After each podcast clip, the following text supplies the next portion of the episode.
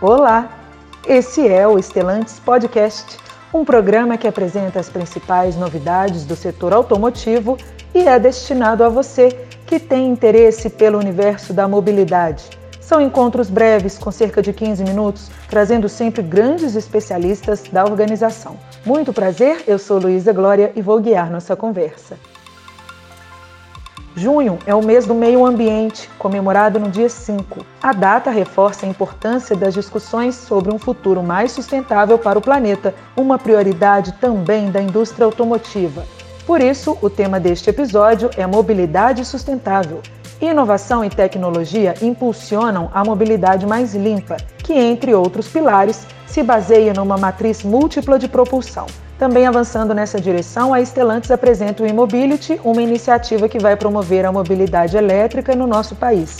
Para falar sobre esse assunto tão importante, estou na companhia do diretor de assuntos regulatórios da Stellantis para a América do Sul, João Irineu Medeiros, e do gerente de desenvolvimento estratégico de produto da Stellantis na região, Wagner Tavares de Andrade. João Irineu, Wagner, é um prazer estar com vocês. Sejam muito bem-vindos ao Estelantes Podcast. Prazer é nosso, Luísa. É com grande honra que a gente participa de um debate e uma discussão tão importante para a comunidade. Prazer meu também, Luísa e ouvintes. E vamos lá, ver se a gente consegue dar um overview daquilo que a gente conhece um pouquinho. Então vamos começar. Já vou direcionar a minha primeira pergunta para o João Irineu. João, a Stellantis entende a sustentabilidade não só como um diferencial, mas como uma necessidade. Qual a importância de colocar a sustentabilidade no centro de iniciativas de pesquisa e desenvolvimento? É um tema, assim, um tema bastante complexo, né, de muita abrangência, porque ele pega toda a cadeia. E quando a gente entra dentro da área automotiva, a cadeia automotiva é bastante extensa, desde a produção do combustível que movimenta o veículo, seja ele combustível líquido, energia elétrica, independente da fonte de combustível, né? desde a produção de matéria-prima, produção de componentes, a produção do veículo, a utilização do veículo, onde a gente tem a queima do combustível, né, da fonte de energia, e depois o descarte, né? Esse veículo depois ele tem o fim de vida dele decretado e ele precisa ser descartado ou reaproveitado entram os processos de reciclagem, etc. Então, essa cadeia é uma cadeia bastante extensa. E para a gente mitigar, existem muitas técnicas, muitas tecnologias para a gente poder mitigar e reduzir a emissão de CO2, o desenvolvimento do produto na sua base, na sua origem, passa a ser fundamental. É, então, quais são os materiais que nós utilizaremos, quais são os processos de produção, qual é a, a fonte de energia que a gente vai utilizar para a mobilidade daquele veículo, qual que é o sistema de propulsão que vai ser utilizado e depois nessa escolha de materiais, escolha de processos, isso vai definir também não só durante a utilização dele, mas também no final de vida como esse produto pode ser reaproveitado, né, através de processos de reciclagem. Então, eh, veja bem, eu descrevi aqui de maneira muito breve, né, em poucos minutos, uma cadeia bastante extensa, né, que envolve eh, milhares de pessoas, milhares de empresas, fornecedores, subfornecedores, então, ou seja, a inteligência que precisa ser colocada à disposição da empresa é, para projetar, idealizar um produto que seja sustentável, seja do ponto de vista econômico, seja do ponto de vista ambiental, é um desafio enorme, né? E esse desafio é um desafio global.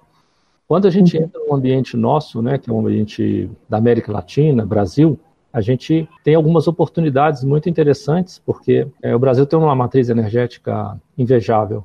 Nós temos sol o ano inteiro, nós temos vento, é, nós temos é, a energia das ondas do mar, a gente tem o etanol, biocombustíveis, biodiesel, nós temos gás natural, biogás, ou seja, nós temos um, um sem número de, de opções do ponto de vista energético, tanto para produzir, é, processar matéria-prima, produzir componentes veiculares, produzir os veículos e produzir combustíveis para movimentar os veículos, então nós temos várias alternativas.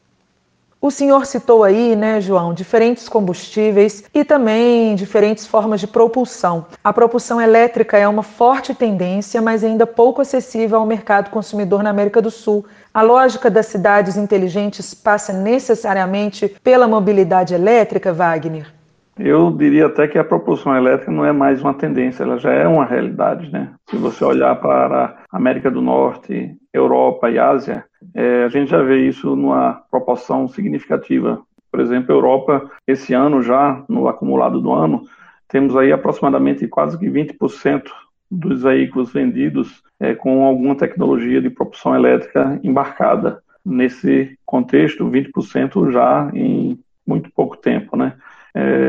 esse crescimento de uma forma exponencial, o que faz uma projeção estimativas aí de estudos a chegarem aí na, no horizonte de 2030, 2040, globalmente falando, uma proporção aproximadamente de 50% é, de veículos elétricos e híbridos e com algum tipo de propulsão eletrificada. Então, ou seja, a gente vê que essa tendência, na verdade, já é uma realidade, mas aqui no mercado brasileiro tem essa questão do custo de acessibilidade, que é um ponto muito crítico, realmente. Mas eu acho que, a exemplo do que aconteceu em outras indústrias de eletrônicos, por exemplo, eletroeletrônicos, é, como telefone, né? Saímos de um telefone fixo, depois telefone móvel, analógico, digital e o smartphone.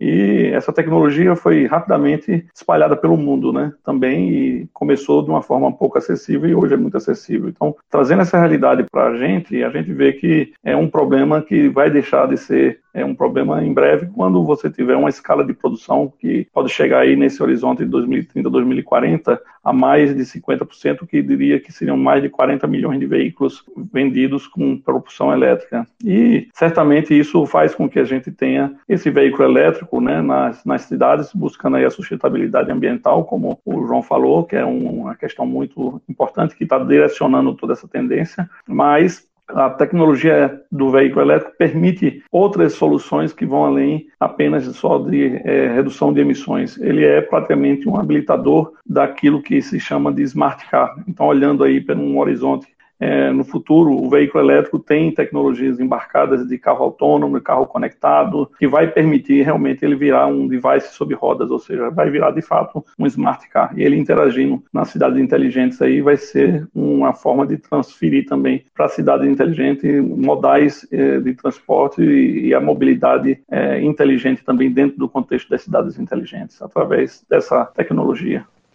Isso que você está falando, Wagner, da mobilidade elétrica que vai além do carro em si, envolve um ecossistema bem maior, considerando toda a jornada de uso do veículo. Esse é o conceito do e-mobility. O que, é essa iniciativa? Exato. A gente, no passado, a gente vendia só um carro, né? A gente estava com contato com o cliente ali praticamente só na hora que você fabricou e o consumidor consumiu, ele comprou o carro dele e depois as interações com esse cliente eram muito pouco, só naqueles momentos de eventualmente necessidade de manutenções ou revisões. Agora o Immobility vem de uma forma a trazer toda uma experiência buscando desde o engajamento, da instrução, entender o comportamento do cliente nessa busca dessa solução, no interesse pelo carro elétrico, passando pelo processo de compra, o processo depois de uso e depois durante todo o ciclo de vida desse veículo com esse cliente, né? Então, ou seja, é quase que dizer que, por exemplo, você antigamente se vendesse o carro no passado, a gente tinha que pensar em vender o carro, dar a solução do posto de gasolina e também do combustível. Então, é uma forma de o Immobility pensar em toda a jornada do conhecimento e do uso do cliente ao longo do ciclo de vida e a gente buscar transformar é, essa experiência de uso na melhor experiência possível e também agregando aí oportunidades de negócio em toda essa cadeia de valor ao longo do período da jornada de uso pelo cliente no ciclo de vida. Ele deixa de ser um, um, um, fim e passa para ser um meio, né? E nesse meio você tem uma série de interações com parceiros que não necessariamente têm nada a ver com o universo anterior da indústria automobilística, né? Agora eu quero voltar para a realidade aqui na América do Sul hoje e falar de combustíveis. João, lá no início da nossa conversa, o senhor falou de muitos combustíveis possíveis. A Fiat, que é hoje uma marca do grupo Stellantis, lançou ainda na década de 70, no Brasil, o primeiro automóvel produzido em série movido a etanol com o Fiat 147. O etanol ainda é um caminho viável como uma solução de baixo impacto ambiental? No, no âmbito da, da redução do, de emissão de gases do efeito estufa, é, o etanol, pelo fato de ser um combustível renovável, né, ou seja, a, a geração de CO2 que existe no escapamento do carro rodando com etanol esse CO2 depois é capturado pela plantação de cana-de-açúcar para realizar a fotossíntese, né? Então a gente mantém esse, esse carbono girando, ele não fica livre na atmosfera. É, se trata ainda de um, de um, combustível importante e talvez é, o ponto de força, no caso do Brasil, primeiro que os veículos têm a opção de usar o etanol ou usar a gasolina. Isso, a tecnologia do Flex Fuel permite ao cliente fazer a escolha em função do custo, em função é, da região, da disponibilidade do combustível. A gente usa hoje aproximadamente 37% do volume de combustível que a gente usa é, nos veículos de passeio ou comerciais leves é etanol. O restante é gasolina. É, então, nessa, nessa ótica de combustível renovável, o etanol, além de ser altamente renovável, ele cerca de 80% renovável, ele ainda tem uma capilaridade muito grande, ele está disponível praticamente em todo o país, em todos os postos de gasolina, é usado em grande quantidade, né? eu citei aqui é, o mix é, de utilização anual de volume de combustível é de 37% de etanol e aproximadamente 63% de gasolina. Então, com essa taxa de renovação de, quase 80%, ou seja, é uma taxa é, de renovação muito alta. Então, ou seja, isso é um diferencial competitivo que o país tem. O Brasil, o Brasil, o Brasil é rico em sobre esse aspecto, né? Pode produzir cana-de-açúcar, tem espaço físico para produzir cana-de-açúcar. É, para a gente ter uma noção, a gente ocupa hoje 1,5% da, da área do país para poder produzir cana-de-açúcar para etanol. Então, ou seja, a gente ocupa um espaço mínimo né, da, da, geografia brasileira para produção. Então, nós temos muito espaço ainda para crescer e aumentar essa, essa produção de etanol. E é uma forma barata, né? Então, nós estamos falando aqui neste programa do carro a combustível limpo, que é o etanol, e o carro de propulsão elétrica. Vamos passar por uma transição? Como chegaremos a essa realidade elétrica? Num país em desenvolvimento como o nosso, né, é difícil a gente se comparar com Europa, com China, com países que têm um poderio econômico muito grande, né, de fazer uma transição muito forte para a eletrificação. Então a gente tem a oportunidade né, de fazer uma transição gradual, né, utilizando os biocombustíveis, sendo sustentável, como os países de primeiro mundo, combinando o etanol com eletrificação, até a gente entrar numa eletrificação mais pesada, mais, digamos, em massa, né? Porque a eletrificação full, como estava citando o Wagner, ela é ainda muito cara. Né? A, a eletrificação full, ela, ela é cara, ela não é de fácil acesso, e a gente sabe que a gente tem veículos aqui de entrada e veículos médio em grande quantidade, né, comparado com outras regiões é, mais ricas. A gente tem a oportunidade, né, nessa transição, nessa, digamos, solução ponte, né, entre o motor de combustão interna e a eletrificação total, de construir a, a evolução do etanol eh, e o etanol, digamos, associado à eletrificação ou seja, geração de energia elétrica através do etanol, né? A gente pode gerar hidrogênio do etanol e a partir do hidrogênio gerar energia elétrica. Então essa ponte ela é interessante porque ela garante a continuidade da produção do etanol, do cultivo, produção do etanol, então geração de emprego, né? Essa cadeia de valor ela permanece forte é, de plantio da cana de açúcar, produção do etanol, distribuição do etanol e a utilização do etanol é, para gerar energia elétrica e rodar veículos elétricos. E em relação ao custo, como Wagner tinha comentado, que a tendência é diminuir o valor da tecnologia para o consumidor, como é que fica essa questão?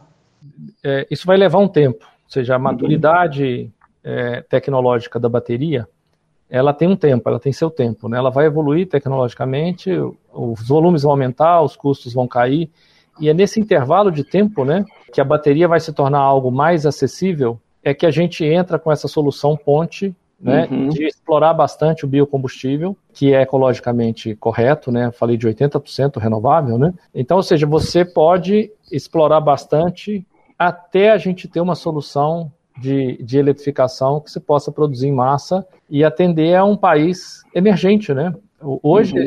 a gente fala de eletrificação, mas se a gente olhar, os mercados são sempre os mesmos. Europa, a Europa rica, né? Porque tem uma Europa uhum. mais rica e uma Europa menos rica, certo? Uhum. Na Europa rica, eletrificação, Estados Unidos, eletrificação, a China, eletrificação, o Japão.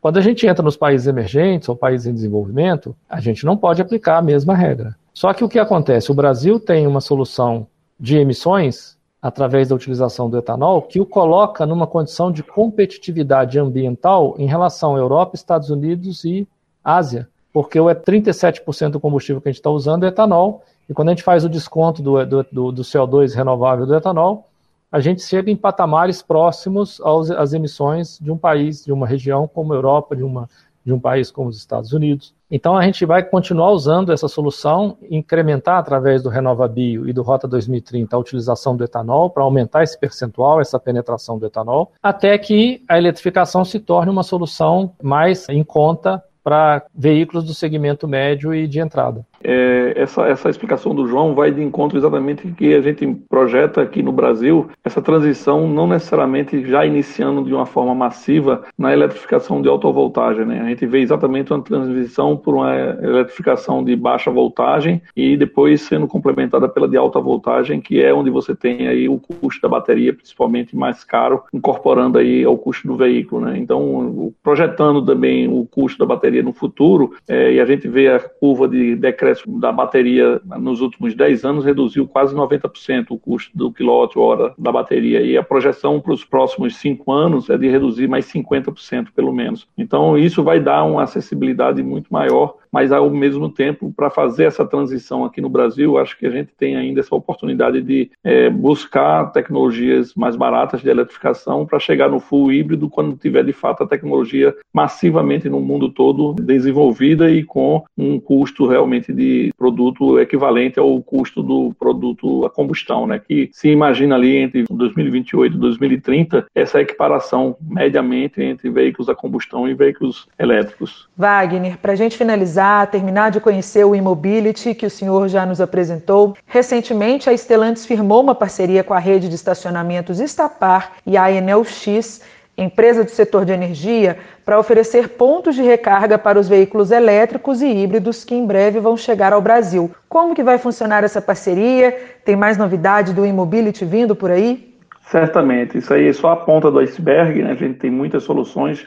Temos mapeado aí vários players e vários stakeholders desse ecossistema do Immobility. A Enel e a Estapar foram as primeiras, eles montaram um programa conjunto que é Ecovagas, é, que está disponibilizando, em primeiro momento, uma rede de recarga de 250 pontos espalhados pelo Brasil e com uma pretensão de, em pouco tempo, expandir aí nos próximos anos até mil pontos de recarga no Brasil. E esse ponto de recarga, ou seja, é uma das principais preocupações dos compradores ou daqueles que têm intenção de comprar carro elétrico, né? Por exatamente falta ainda dessa infraestrutura aqui no Brasil, mas com essa parceria a gente começa já dando essa satisfação de que o cliente não vai ter nenhum tipo de problema nesse primeiro momento, além também de darmos soluções para serem instalados nas suas casas, nos seus escritórios, é, através dessa parceria com a Enel X, que é a maior empresa de energia, uma das maiores do mundo, e é, aqui no Brasil também bem consolidada, e esta parte com a parte também de estacionamentos em pontos muito interessantes é, de uma rede de recarga semipública. Né? Então, isso é um primeiro momento, né? mas a gente tem aí